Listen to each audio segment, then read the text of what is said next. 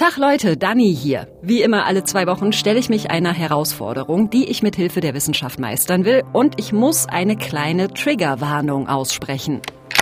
In dieser Folge wird es blutig. Meine Challenge. Ein Podcast von MDR Wissen.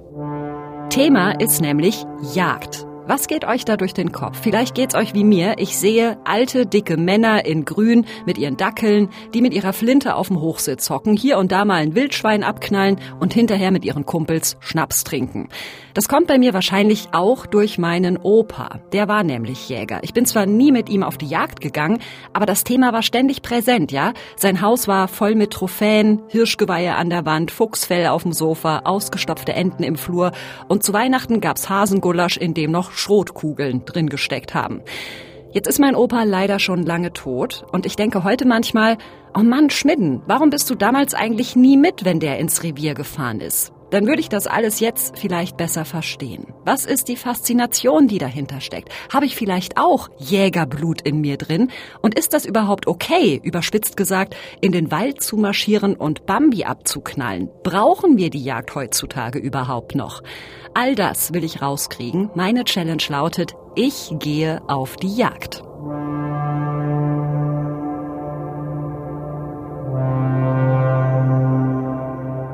Aber klar, Jägerin wird man nicht einfach so. Ja, es ist parallel wie in der Führerscheinprüfung. Äh, Sie müssen im Prinzip äh, den Jagdschein erwerben, dass Sie überhaupt berechtigt sind, Waffen zu erwerben und diese dann auf der Jagd führen zu dürfen. Und wenn Sie das wollen, sind Sie bei uns genau richtig. Deshalb starte ich meine Challenge in der Jagdschule Leipzig, zusammen mit Thorsten Seifert, dem Geschäftsführer. Das sind bei uns alleine 30 Abendveranstaltungen auf vier Stunden über einen Zeitraum von sechs Monaten. Wir orientieren uns da an den Prüfungsvoraussetzungen Freistaat Sachsen. Da gibt es vier große Prüfungsgebiete, Prüfungsfächer. Einmal Jagdkunde, dann alles im Zusammenhang mit Waffenkunde, Verbraucherschutz, Riesenthema in Sachsen und am Ende auch die Fragen des Rechts. Ich habe einige Freundinnen und Freunde von früher, die einen Jagdschein gemacht haben und ich habe noch voll im Ohr, wie gestresst die waren. Von wegen, oh Danny, du glaubst es nicht, das ist so irre, was man sich da alles ins Hirn kloppen muss.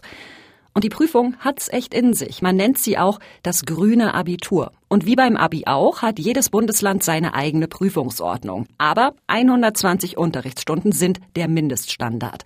An der Jagdschule Leipzig umfasst die Ausbildung sogar bis zu 300 Stunden. Und das ist nur der reine Unterricht, ja. Also üben und auswendig lernen sind da noch gar nicht mit eingerechnet heißt eben auch, wer die Kiste nicht ernst nimmt und das Ganze für so ein easygoing Wald- und Wiesenquiz hält, der rasselt eben auch schnell mal durch. Ich könnte jetzt sagen, bei uns bestehen alle, aber das ist nicht der Fall.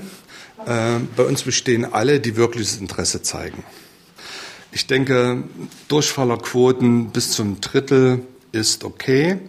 Das liegt aber wirklich an den Aspiranten selber. Wir machen eine extrem umfangreiche Praxisausbildung. Also bei uns lernt man neben einer Tierärztin stehend Wild ausnehmen und die Organe beobachten und so weiter.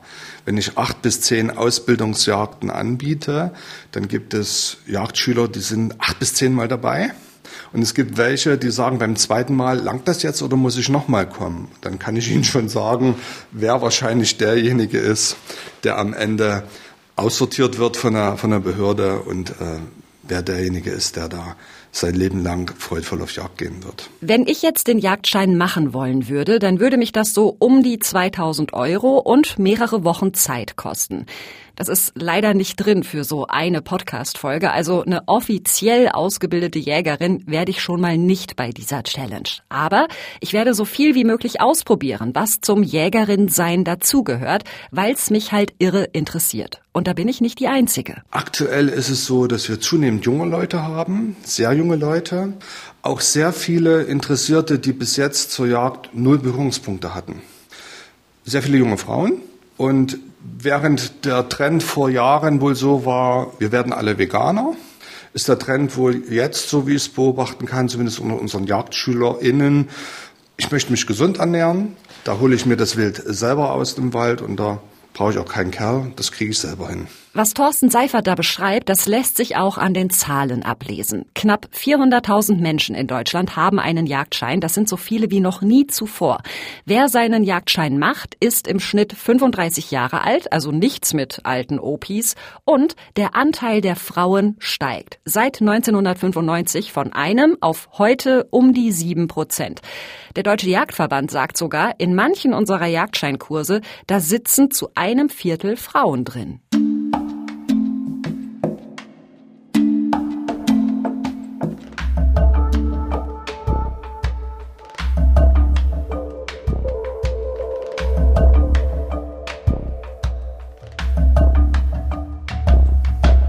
Aber ist das denn jetzt auch was für mich, das Ganze? Hm, naja, ich kann mir ja schlecht eine Waffe unter den Arm klemmen, in den Wald spazieren und einfach mal drauf losjagen, denn ich habe halt keinen Jagdschein. Aber auf dem Schießstand darf ich das mal ausprobieren. Natürlich unter der Aufsicht von Jagdschulleiter Thorsten Seifert. So, jetzt der Lauf im System. Jetzt kommt der Vorderschaft noch dran. Und die Waffe ist einsatzbereit. Aber bevor ich loslegen darf, gibt es eine ausführliche Einweisung, sowohl in die Funktion der Waffe als auch in die Sicherheitsbestimmungen. Sie laden die Waffe nur auf Befehl. Mhm. Derjenige, der die Standaufsicht hat, ist der Chef ohne Diskussion. Wenn der sagt Waffe öffnen, die Waffe geöffnet. Wenn er sagt Stand verlassen, verlassen Sie den Stand. Die Waffe zeigt immer in Schussrichtung und wird nur unmittelbar vor dem Schuss geschlossen und unmittelbar nach dem Schuss sofort wieder geöffnet. Und sie drehen sich nie, nie heißt in keinem einzigen Fall um, wenn die Waffe noch geschlossen ist. Bitte mal öffnen. Okay, so ist es sicher. Mhm. Perfekt. Gut, danke schön. Ja, oh, ich bin aufgeregt. Vor allem habe ich halt auch noch Publikum bei meinen ersten Schießversuchen, nämlich ein paar junge Jagdschüler, die hier heute auch üben. Alles Männer übrigens. Also ein bisschen was Besonderes scheine ich hier zumindest heute schon zu sein, so als Frau. Mein Name ist Alena Steinbach, ich bin 31 Jahre alt und habe seit 2009 meinen Jagdschein. Auf Alena Steinbach bin ich gestoßen, weil sie auf Instagram ihre Followerinnen und Follower so ein bisschen mitnimmt in die Welt der Jagd. Das Nachrichtenmagazin Stern hat sie sogar mal als die Jagdinfluencerin Deutschlands bezeichnet. Was Alena Steinbach aber gar nicht so gern hört. Sie sagt nämlich, hallo, ich bin keine Influencerin. Die Jagd ist kein Produkt, das ich bewerbe, sondern die Jagd durchdringt mein ganzes Leben. Ich sag mal, man bezeichnet Menschen wie mich als klassischen Hobbyjäger, aber ich würde mich selber nicht so bezeichnen. Weil Hobby ist für mich eher sowas wie Tennis spielen oder Golfen gehen. Und wenn ich halt mal ein Jahr nicht Tennis spielen gehe oder Golfen spielen gehe, tue ich niemandem weh, ich vernachlässige nie, niemanden. Aber wenn ich eben ein Revier habe, was ich betreue, und dann mich ein Jahr dann nicht blicken lasse, das geht einfach nicht. Man hat eine Verantwortung und der muss man auch nachkommen. Und ich sage immer, auf die Jagd gehen ist ein lebenslanges Versprechen an die Natur. Und so ähm, ja, so lebe ich das auch. Alena Steinbach hat einen ganz interessanten Weg hinter sich. Sie kommt aus einer Jagdfamilie, ist also ein bisschen vorgeprägt, hat als Jugendliche eine Zeit lang vegetarisch gelebt, sich komplett vom Thema Tiere töten abgewendet und ist aber wieder bei der Jagd gelandet und isst inzwischen auch wieder Fleisch. Ich sage immer, grundsätzlich muss man sich eine Frage vorwegstellen in so einer Diskussionsrunde und das ist, isst du Fleisch? Ja oder nein? Wenn ich Ja höre, dann kann ich nicht verlieren in dieser Diskussion. Das klingt doof zu sagen, ich kann nicht verlieren, aber wenn ich Fleisch esse, dann ist meiner Meinung nach Jagd der beste Weg, Fleisch zu essen. Und auch ein Weiderind und auch eine Freilandhaltung, diese Tiere sind trotzdem in Käfigen, diese Tiere bekommen trotzdem Medikamente und diese Tiere gehen trotzdem auf den Schlachthof.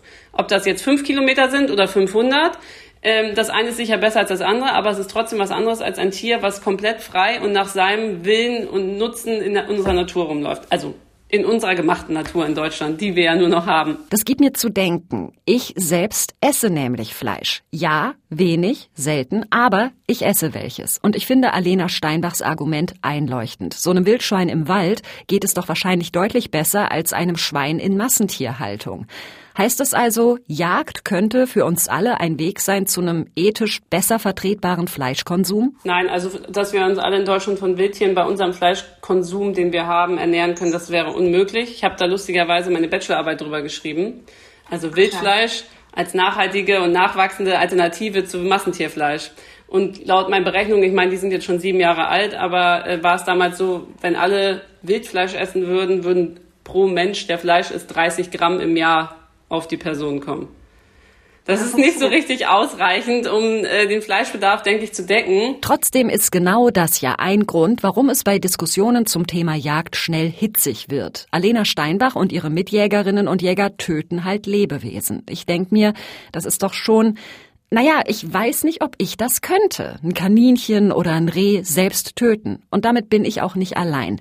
Bambi-Effekt nennt sich dieses Phänomen. Wenn ein Tier uns irgendwie berührt, weil es niedlich aussieht, dann haben wir viel größere Skrupel, ihm was anzutun und regen uns auch viel schneller drüber auf, wenn andere es umbringen. Und ich komme mir aber so doppelmoralisch vor bei diesem Gedanken, denn ich esse ja Fleisch gelegentlich und das ohne mit der Wimper zu zucken. Also nein, ich habe immer totales Verständnis dafür, wenn Leute sagen, also krass und interessant und auf jeden Fall auch ein guter Weg, aber ich könnte es nicht. Das ist ja vollkommen in Ordnung. Das ist, finde ich, vollkommen normal. Also ich meine, nicht jeder kann alles machen ähm, und das ist ein sehr emotionales Thema. Äh, was ich zum Beispiel nicht könnte, ich könnte nicht schlachten. Also ich brauche diese Distanz zum Beispiel, dass ich eben nicht, was weiß ich, einen Kopf abhacke oder ähm, Strom setze oder einen Bolzenschuss anlege, das könnte ich wiederum nicht. Ich brauche die Entfernung zu dem Tier und ähm, ja. Aber das ist ja interessant. Sie braucht die Distanz zum Tier. Bedeutet das nicht, dass das Töten prinzipiell eben doch was mit ihr macht und die Entfernung wie so eine Art Weichzeichner funktioniert? Fühlt man denn nicht irgendeine Art von Mitleid, wenn man zum Schuss ansetzt? Da kann ich immer nur sagen, ich fühle da gar nichts, weil ich einfach nur konzentriert bin. Also das ist ja keine Sache, die, die man so eben mit einem halben Auge und mit dem linken Finger macht, sondern das ist einfach eine Sache, die äh, viel Konzentration äh, verlangt und da fühle ich weder Mitleid noch Freude noch Trauer. Und auch davor, also wenn ich mich dazu entscheide, das Tier zu töten oder zu erlegen, dann empfinde ich da auch kein Mitleid mit, sonst würde ich es nicht machen. Also mich zwingt ja keiner dazu. Es gibt Situationen, wo zum Beispiel Ricke mit Kids da sind, wo ich sage, mein Gott, das Kids könnte ich jetzt laut Gesetz zwar schon schießen, die sind ab 1.9. jagbar, aber da sind die, weiß nicht, da wiegen die 8, 9 Kilo und sind noch ganz klein. Also warum soll ich die dann schon da schießen. Da gibt's verschiedene Ansichten. Förster würde jetzt sagen, auf jeden Fall, weil der will seinen Wald schützen. Aber ich schieße es dann lieber im Januar als jetzt im September. Und da sage ich dann auch, auch nö, der Anblick und das zu sehen ist für mich schöner, als ähm, da jetzt irgendwie zu schießen. Okay, das klingt für mich nach, beim Schuss ist der Jäger oder die Jägerin einfach ganz tief im, naja, im Handwerk versunken. Aber das heißt nicht, dass da gedankenlos auf alles geschossen wird, was einem vor die Flinte kommt. Das macht Alena Steinbach in unserem Gespräch auch immer wieder klar. Tiere schießen heißt nicht, dass man sie nicht wertschätzt. Das klingt schön, aber ist es nicht auch ein Widerspruch? Da denke ich gerade irre viel drauf rum und bin für mich noch nicht zu einer Antwort gekommen.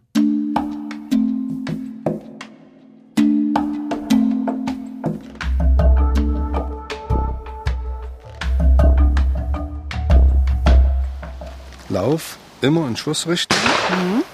Jetzt gehen Sie bitte in den Anschlag, schließen die Waffe mit Kraft. So Wunderbar. In die Schulter einsetzen. Bisschen höher noch. Wunderbar. Kopf auf den Schaft. Bisschen weiter vor. So sieht das gut aus. Gewicht noch ein bisschen nach vorn verlagern, dass Sie den Rückstoß besser wegfedern können. Mhm. Ja, sieht gut aus. Ich glaube, so können wir es wagen. Jetzt, wo es hier gleich ans Schießen geht, bin ich wirklich nervös. Ich habe in meiner Jugend schon mal an irgendwelchen Jahrmarktschießbuden mit dem Luftgewehr auf Plasteblumen geschossen, aber das war es dann auch. Und als ich diese schwere Flinte im Anschlag habe und Thorsten Seifert mir sehr ernst und mit sehr viel Nachdruck die Regeln erklärt, dadurch läuft mich so ein richtig ehrfürchtiger Adrenalinstoß. Mit dieser Waffe könnte ich jetzt ein Leben beenden. Das ist ein ganz merkwürdiges Gefühl. Und ich hätte nicht gedacht, dass das so viel mit mir macht. Ich bin ja, weiß Gott, keine Waffennärrin. Und ich merke auch, dass ich im Umgang mit der Flinte so ein bisschen Berührungsängste habe. Ich fasse die nur so ganz vorsichtig an und krieg sie dadurch kaum auf und zugeklappt. Ja, prima. Und damit soll ich gleich auf Throntauben schießen. Hier kommt die Taube rausgeflogen. Hier ich mach mal. Grauen Tasten unter uns. Ich zeige Ihnen jetzt mal probehalber eine. Zack. Das schaffe ich doch niemals. Doch, oh doch, doch, doch, doch, doch. Okay. Die Tonscheiben werden aus einer Anlage schräg unter mir rausgefeuert und fliegen dann in einem weiten Bogen von mir weg. Und ich soll sie im Flug zerballern. Zielen hier hin. Und wenn Sie sagen jetzt, dann ist es soweit. Okay? Hopp. Hm. Waffe sofort öffnen. Alles okay, liegen lassen. Ja. Jetzt waren sie erschrocken und haben aus Panik abgedrückt und war noch gar nicht auf der Haube drauf. Gesehen, ja. ja, richtig. Es macht da überhaupt gar keinen Sinn, auf ein Ziel zu schießen, was man nicht sieht. Also Wiederholung. Oh Gott, hoffentlich guckt mein Jägeroper mir nicht gerade aus dem Himmel zu, wie blamabel ich hier performe bei meinen ersten Schießversuchen. Mal ein bisschen höher rein, die Waffe. So. Und nicht so verkrampft. Locker bleiben. Locker. Sind Sie soweit? Ja, hopp. Das war aber knapp, oder? Also öffnen? Ja. Gut. Das war jetzt, war es knapp? Es war. Oder sah es für mich nur so aus? Soll ich was Böses sagen? Knapp vorbei ist auch daneben. Ja. Am Ende mache ich so hm, sechs, sieben Versuche und das ist anstrengend. Die Waffe ist ganz schön schwer, mir zittern irgendwann richtig die Arme, aber gut, ich bin auch einfach der unsportlichste Mensch der Welt. Aber ganz interessant, während ich schieße, ist dieses Adrenalin, sind diese Gefühle von wegen, Alter, ich habe hier gerade eine geladene Wumme in der Hand, die sind komplett weg. Ich habe richtig Scheuklappen auf und sehe nur noch die fliegenden Tonscheiben. Also in Ansätzen ja genau das, was Alena Steinbach beschrieben hat, obwohl ich hier ja nicht auf lebende Tiere schieße. Und selbst wenn ich das tun würde, die würden alle lebend davonkommen. Ich treffe nämlich genau null Mal. Challenge also gescheitert. Nichts hier mit Dani wird Jägerin. Sie haben bereits deshalb das Zeug zur Jägerin, weil Sie interessiert erscheinen. Und ich mhm. habe Ihnen vorhin schon mal gesagt, wer wirklich Interesse hat, der schafft's auch. Und wenn ich bedenke, dass Sie eine Schnelleinweisung an der Waffe hatten, haben Sie sich heute wirklich gar nicht so übel angestellt. Oh, das genügt mir. Dankeschön.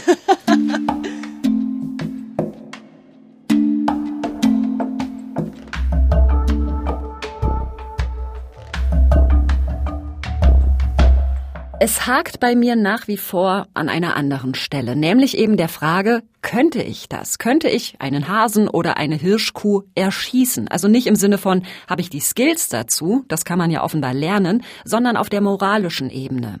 Zum Challenge-Finale werde ich bei einer Jagd dabei sein und ganz nah dran, wenn Tiere erlegt und verarbeitet werden. Und ich frage mich jetzt schon die ganze Zeit, was das mit mir machen wird, wie ich damit klarkommen werde. Das ist ganz schwierig zu erklären. Und Leute, ich habe da auch drüber geschrieben, dass ich dann glücklich war. Und da werden Leute mir so böse. Aber das ist wunderschön, um die Mischung zu äh, empfinden. Und manchmal sehe ich das Tier, ich bin überglücklich, aber ich bin auch traurig. Zum Beispiel, wenn ich ein junges Reh geschossen habe, dann bin ich manchmal, denke ich, oh, das junge Leben und so, das ist gar nicht. Und das ist mir auch wichtig, dass ich das durchhalte weil das gehört dazu. Pauline de Bock ist eine niederländische Autorin und hat für eine Buchrecherche den Jagdschein gemacht. Heute geht sie regelmäßig jagen und ich schalte mich mit ihr zusammen, weil ich denke, wir sind doch eigentlich ganz gut vergleichbar. Vom Schreibtisch auf den Hochsitz, vom Rechner an die Flinte.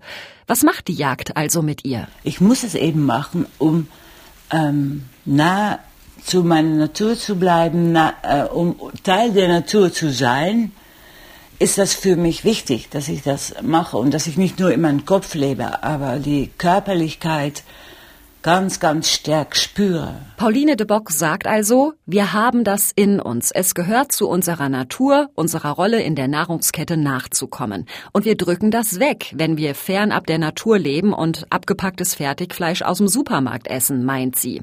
Und das ist ja eine große Frage. Haben wir alle einen Jagdtrieb in uns? Befriedigt die Jagd ganz tiefe Bedürfnisse in uns drin? Für Pauline de Bock geht das absolut auf. Also die, der Jagd hat mich nochmal äh, richtig eine Tür geöffnet, um weiter nachzudenken über, was ist das eigentlich Leben und Tod, was bedeutet das und wie ist unser Verhältnis zu Tieren. Und natürlich äh, klingt das komisch, dass ich dann Tiere erschieße, aber ich meine, wenn man ähm, die Natur kennenlernen will, muss man auch seine eigene Natur kennenlernen. Und ich denke, man sagt immer, oft sagen Leute zu mir, ah ja, du erschießt Tiere, du spielst für Gott.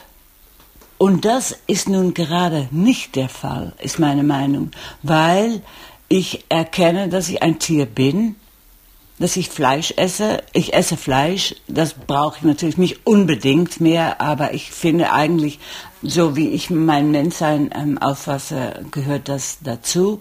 Aber dann will ich auch das möglichst gut machen. Ein Satz finde ich richtig krass in dem, was Pauline de Bock gerade gesagt hat. Ich erkenne auf der Jagd, dass ich selbst ein Tier bin. Also das hat mich umgehauen. Und jetzt wird's natürlich auch schnell philosophisch, ne? Sind wir eigentlich alle Tiere? Wo verläuft da die Grenze? Und was heißt das für die Frage, was wir dürfen und was nicht? Eben zum Beispiel Tiere töten und essen. Das ist so ein riesiges Thema, Leute. Das kriegen wir hier nicht unter. Aber mein MDR-Wissenkollege Carsten Möbius hat sich ausführlich damit beschäftigt, ob wir Tiere essen dürfen, in seinem Podcast Die großen Fragen in zehn Minuten. Den Link packen wir euch in die Podcast-Beschreibung. Aber ich will mich ja gerade wappnen für den Jagdausflug am Ende meiner Challenge, weil ich da wirklich Respekt vorhabe. Und deshalb frage ich Pauline de Bock nochmal, hat sie irgendwelche Tipps oder Warnungen für meine erste richtige Jagderfahrung? Das Problem ist, Leute denken ganz schnell, dass sie ganz wenig ertragen. Also ich merke ganz oft, dass Leute sagen, ich bin so empfindlich, ich ertrage das alles nicht.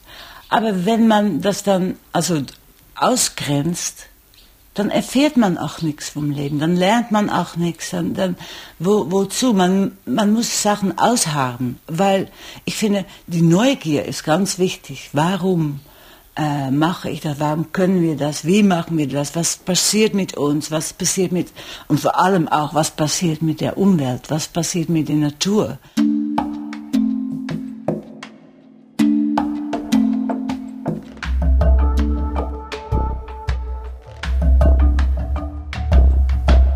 Was passiert mit der Natur? Das ist eine ganz wichtige Frage, die Pauline de Bock da stellt.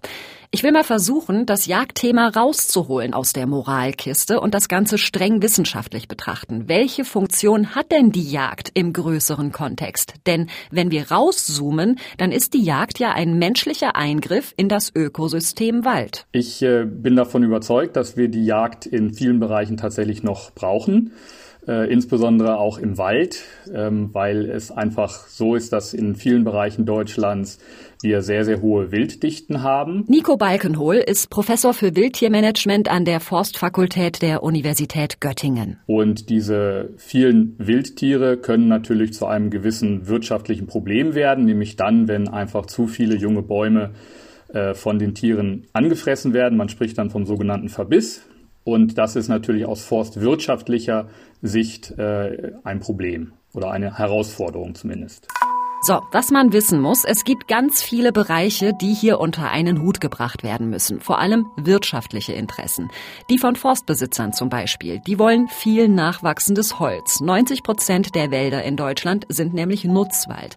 Dann gibt's die Landwirtschaft. Die will nicht, dass Wildschweine die Felder aufwühlen. Es gibt die Jägerschaft, die Wild erlegen will und den Artenreichtum sichern soll. Es gibt die Tierschützer, die fordern, nee, bitte nicht so viele Tiere erschießen. Und es gibt die Spaziergänger, die sagen, sagen, nö, wir wollen einen schönen Wald, aber wir wollen auch mal ein Reh sehen oder so. Und über all dem steht hier in Deutschland die Prämisse Wald vor Wild. Das heißt, die Wildbestände müssen so geregelt werden, dass es dem Ökosystem Wald möglichst gut geht. Und wenn dafür Tiere geschossen werden müssen, dann ist das ebenso. Denn Forst geht vor. Nico Balkenhol sagt, er findet diese Formulierung schwierig, weil sie ja impliziert, dass Wild nicht zum Wald dazugehören würde. Aber Fakt ist eben auch, wo zu viele Tiere unterwegs sind, kann der Wald oft nicht gesund nachwachsen, wegen der Verbissschäden. Sprich, Tiere nagen die Triebe von jungen Bäumen an und die wachsen dann nicht mehr so, wie sie sollen. Nur diese Schäden ordentlich zu messen und da die richtigen Schlüsse draus zu ziehen, das läuft gar nicht so optimal. Ja, absolut. Äh, das ist eine der Herausforderungen. Das heißt, es gibt unterschiedlichste Verfahren. Es gibt leider deutschlandweit auch keine richtig gute Standardisierung für diese Verfahren. Und leider ist es so, dass vieles auch immer noch gutachterlich geschätzt wird. Das heißt, da geht eine Fachfrau oder ein Fachmann durch den Wald und schätzt ein, wie stark ist die Verbissbelastung. Oder es gibt auch Verfahren, die dann wirklich an bestimmten Stichprobenpunkten gucken, wie hoch ist der Verbissprozent. Aber auch das ist eigentlich nicht wirklich fair, denn wenn jetzt sehr, sehr viele Jungpflanzen am Boden hochkommen und davon sind vielleicht 80 Prozent verbissen, was sehr viel ist, kann es trotzdem noch sein, dass genügend Bäume eben unverbissen geblieben sind, sodass die waldbaulichen Ziele gar nicht gefährdet sind. Das heißt, wenn ich hier nur mit einem Verbissprozent arbeite, dann habe ich teilweise äh, hohe Zahlen, die aber letzten Endes gar keine Beeinträchtigung der Forstwirtschaft mit sich bringen. Und man muss sowieso dazu nochmal klarstellen, dass dieser Begriff Schaden ja immer eine menschliche Bewertung beinhaltet. Das heißt, in der Ökologie gibt es so etwas wie einen Schaden gar nicht. Es gibt höchstens Störungen. Also diese ganze Kiste mit dem Austarieren zwischen Wild und Wald, die ist wahnsinnig komplex. Da bräuchte es Zusammenarbeit aller Parteien, sagt Nico Balkenhol.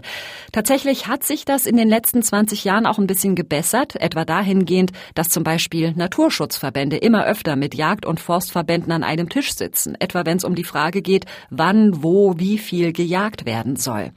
Trotzdem gibt's da immer noch richtige Kriege, etwa auch zwischen verschiedenen Jagdverbänden, also innerhalb der Jägerschaft selbst. Noch nicht mal da ist man sich in allem einig.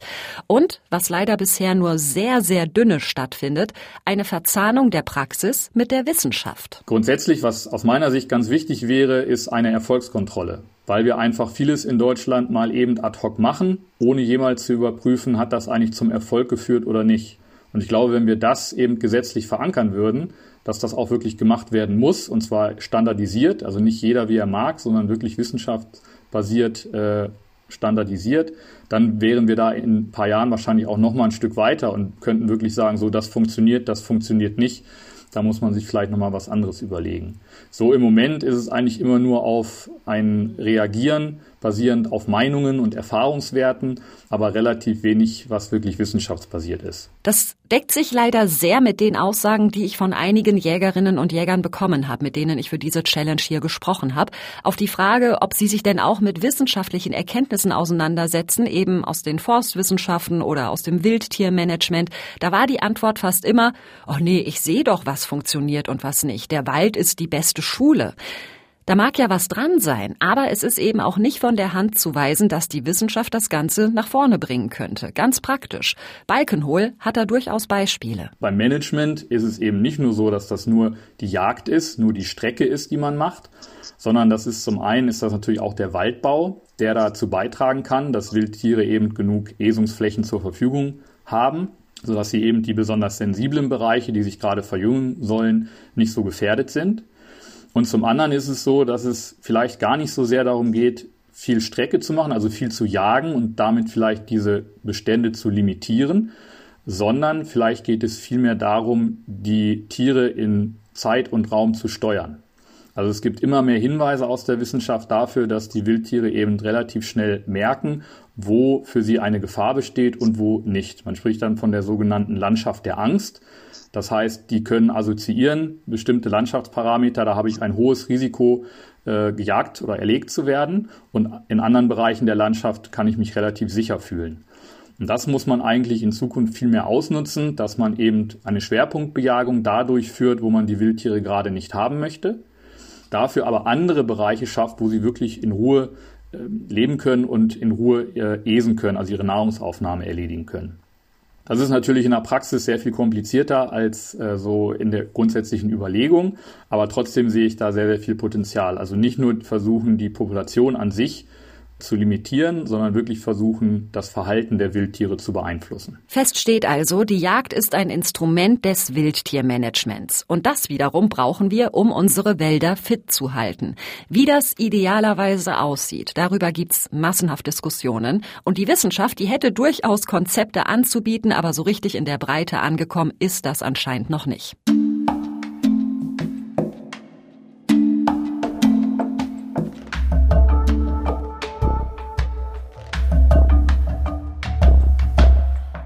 So Leute, und jetzt ist er da. Der Tag, an dem ich rauskriegen will, habe ich das Zeug zur Jägerin. Ich bin in einem Revier im Erzgebirge, zusammen mit einer Gruppe von Jägerinnen und Jägern, die sich heute auf verschiedene Hochsitze verteilen. Vorher gibt's eine kurze Ansprache vom Revierförster, wer wo sitzen wird. Und ich hänge mich an Anna Kluger dran. Die ist 24 Jahre alt und seit 2017 Jägerin. Also ich denke, die Chancen stehen sehr gut. Wir haben aktuell Ende der Blattzeit. Das heißt, es ist gerade sozusagen die Paarungszeit des Rehwildes vorbei. In dieser Zeit ist das Rehwild unglaublich aktiv. Also gerade die Böcke, die suchen noch nach den letzten Ricken oder Schmalrehen, das sind einjährige weibliche Rehe, ähm, die vielleicht noch nicht beschlagen, also sozusagen befruchtet sind. Dadurch ist ganz gut Bewegung aktuell auf der Fläche. Noch dazu haben wir heute tolles Wetter. Das heißt, es ist nicht so regnerisch, es ist auch nicht so unglaublich warm. Ähm, Ich denke, die Chancen stehen ganz gut und wir können uns am Ende aber nur überraschen lassen. Das hängt auch ein bisschen von unserem Talent heute ab. Oh, dieser Druck. Oh wei, Jagdtalent? Wovon spricht sie da? Hallo, ich habe kein Jagdtalent. Aber gut. Und du sagst mir Bescheid, ab wann ich die Klappe halten muss oder ab wo wir nur noch flüstern, ja? Eigentlich der Punkt, an dem wir aus dem Auto steigen und leise zum Hochsitz laufen. Okay. Auf geht's auf den Hochsitz. Da legt Anna ihre Waffe schon bereit, denn wenn wir was sehen, dann muss es schnell gehen. Es ist noch gesichert. Das siehst du hier, dass die Sicherung drin ist. Wenn Wild kommt, erst dann spanne ich. Das heißt, erst dann ist die Waffe scharf. So lange entspannte Sache. Es ist früher Abend, die Sonne geht unter, wir gucken auf ein Feld, an dessen Rand der Wald losgeht und wir sehen nichts. Anna nutzt die Zeit, mich schon mal zu briefen für den Moment, in dem es ernst wird. Es ist ja so, dass wir halt auf Jagd sind. Und auf Jagd läuft nicht immer alles ab wie im Schlachthaus. Es kann passieren, sei nicht geschockt, dass auch beim besten Schuss das Tier noch ein Stück geht. Also, selbst wenn ich den perfekten Lungentreffer ansetze oder antrage, kann es trotzdem passieren, dass das Tier abspringt und noch rennt. Das Kalb ist so ein bisschen wie so, war das nicht Störtebecker, der noch mit dem, ohne Kopf lief? Das ist so ein bisschen ähnlich dazu. Am Anfang bin ich noch total angespitzt, gucke mit meinem Fernglas hier hin und dahin und rechne jeden Moment damit, dass es gleich losgeht, habe richtig so eine Aufregung in mir drin. Aber bis auf drei Hasen, die am Waldrand rumtollen, passiert nichts. Und die Hasen sind für Anna nicht interessant, weil die gerade keine Jagdzeit haben. Das ist ein unglaublich gutes Zeichen, weil das zeigt einfach, dass wir als Mensch hier nicht auffallen. Die sind sehr sensibel und die würden natürlich auch weglaufen, wenn sie mitkriegen würden, dass wir hier sitzen würden. Büchsenlicht haben wir bis kurz nach neun, sprich so lang ist es hell genug zum Schießen. Und während es immer dämmeriger wird, taucht plötzlich ein Rehkitz am Waldrand auf. Anna beobachtet es durch ihr Fernglas. Ansprechen nennt man das im Jagdjargon. Also gucken, was ist das für ein Tier, darf ich das schießen? Und das Ergebnis ist positiv. Wir lassen noch ein Stück rankommen. Wenn es dann steht, würde ich einen Schuss abgeben. Bist du damit einverstanden? Anna ist hochkonzentriert und ich traue mich kaum zu atmen. Jetzt ist es aufmerksam. Irgendwas hat es gesehen.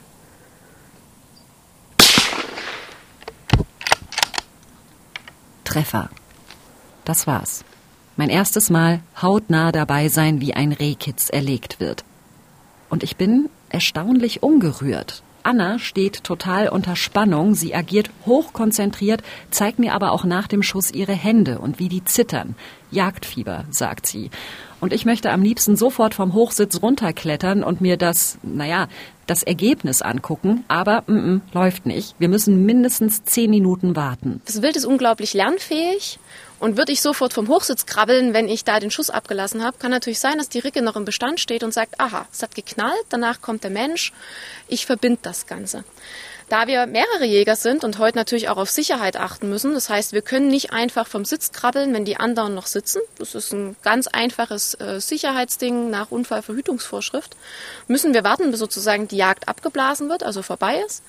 Dann baumen wir ab. Wir gehen also vom Hochsitz runter, gehen zu unserem erlegten Wild, bergen das, also wir ziehen es von der Fläche, treffen uns mit den anderen und dann werden wir wahrscheinlich dort gemeinsam aufbrechen. Das heißt, den Wildkörper eröffnen, die inneren Organe rausnehmen und es für die Kühlkammer sozusagen vorbereiten. Wir bleiben also auf dem Hochsitz und tatsächlich, keine Viertelstunde später tauchen am Waldrand noch ein Rehkitz und eine Ricke auf, also ein Muttertier.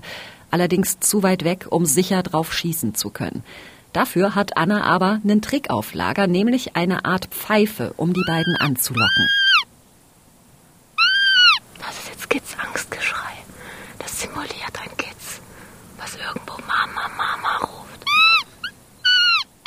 Und das ist ein Moment, in dem ich dann doch denke, shit, das ist gemein. Andere Tiere kommen, um zu helfen und werden dann umgelegt. Und das sind doch auch die Momente, wo ich sage, ich bin eine sehr straffe Rehwildjägerin. Und dazu stehe ich. Ähm, aber das sind auch die Momente, die es für mich emotional machen. Ja, und genau das passiert. Sie werden umgelegt. Ich spann jetzt nochmal. Vielleicht erwischen wir jetzt noch das Kind.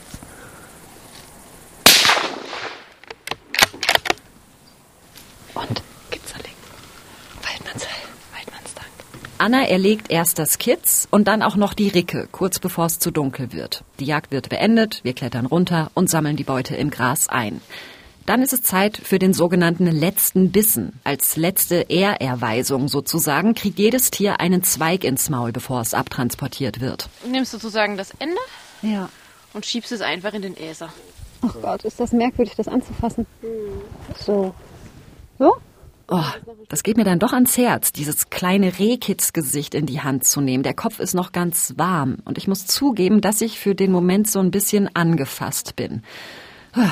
Aber dann geht's wieder und wir laden die Beute aufs Auto zurück zum Sammelplatz, zu den anderen. Da ist dann Aufbrechen angesagt, sprich die Beute ausweiden, die Innereien müssen raus. Halten mal hier die sozusagen die zwei Hinterläufe auseinander. Du siehst, das ist ein weibliches Kitz, ne? Und ich dachte, ich guck dabei einfach nur zu, aber nö, eins der Kitze darf ich aufbrechen. Also, richtig genau. Finger hier dazwischen.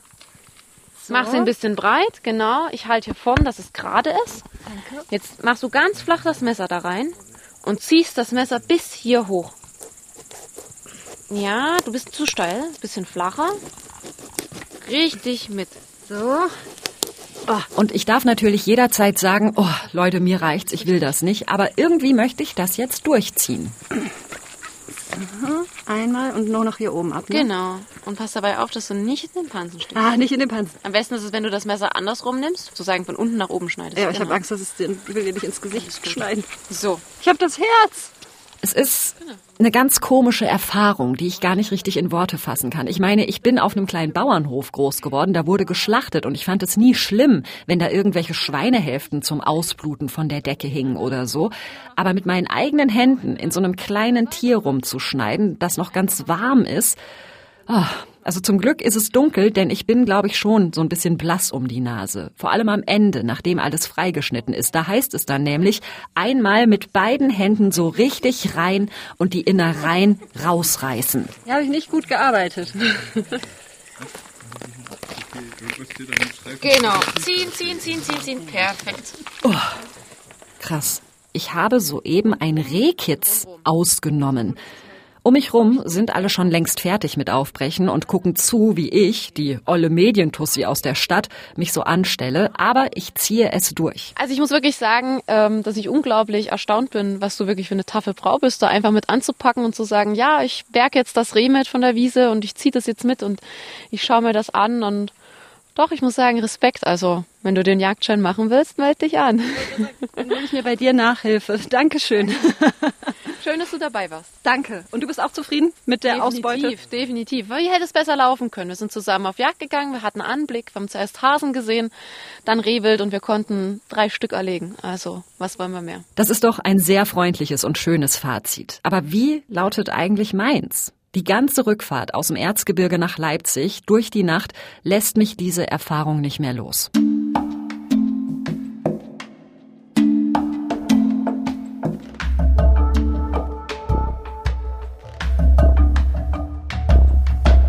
Ich musste das wirklich erstmal ein bisschen sacken lassen. So, und nu habe ich meine Challenge geschafft? Ich würde sagen, praktisch schon. Ich habe alles gemacht, was ich machen durfte. Vom Schießen am Schießstand bis hin zum Beuteaufbrechen. Ich bin nicht umgekippt, ich habe mich nur wenig geekelt und ich hatte nicht irgendwelche, oh nein, das arme Tier Anfälle gehabt. Oder zumindest nur sehr wenige. Soweit, so gut. Aber wäre das denn jetzt was für mich? Steckt in mir eine Jägerin? Ein bisschen schon, glaube ich. Die Geduld auf dem Hochsitz, die Anspannung vor dem Schuss, die Erleichterung nach dem Treffer, das kann ich alles nachvollziehen. Außerdem liebe ich den Wald, ich beobachte gerne Tiere und Jagd ist eben etwas, das dabei hilft, den Wald mit seinen Tieren gesund zu halten.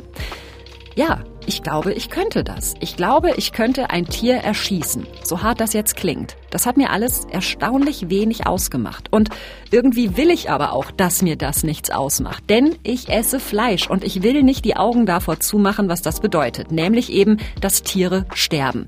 Und wenn die vorher ein gutes Leben im Wald hatten, wer bin ich denn dann, die Jagd zu verurteilen?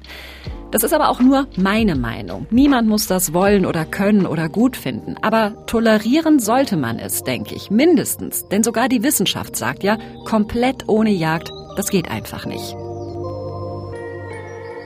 Boah, Ich glaube, so viel Blut hatten wir noch in keiner Podcast-Folge. Okay, vielleicht in der Menstruationsfolge. Das war meine Jagd-Challenge. Gemacht habe ich die zusammen mit Thomas Jehn, Carsten Möbius und Carsten Duffner. Und die nächste Folge, die kommt wie immer in zwei Wochen auf challenge.mdr.de in der ARD-Audiothek, auf Spotify oder bei Apple Podcasts oder wo auch immer es Podcasts gibt. Und wenn ihr bis dahin Kritik für uns habt, Feedback, Lob oder eine Idee für meine nächste Challenge, gerne her damit per Mail an challenge.mdr.de www.ftf.de. Wir hören uns, Leute. Weidmann Zeil. Bis dahin. Das war Meine Challenge, ein Podcast von MDR Wissen.